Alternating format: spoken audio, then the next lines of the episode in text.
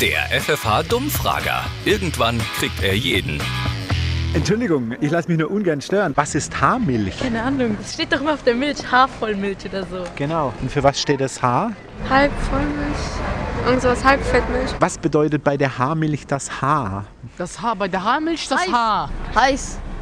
Heiß. Heiße Vollmilch. Was muss bei euch morgens auf den Teller? Marmelade oder Konfitüre? Marmelade. Konfitüre ist zu süß. Und Kaffee oder Tee? Ich nehme lieber Tee. Kamillentee. Weißt du auch, was Tee online sein könnte dann? Tee online. Ja. Eine Website. Und was gibt's da?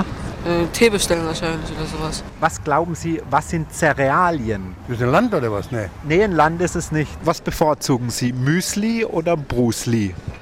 Brusli kenne ich nicht. Haben Sie noch nie probiert? Nein. Wenn so ähnlich ist wie Müsli, habe ich kein Interesse. Was haltet ihr von so einem Katerfrühstück?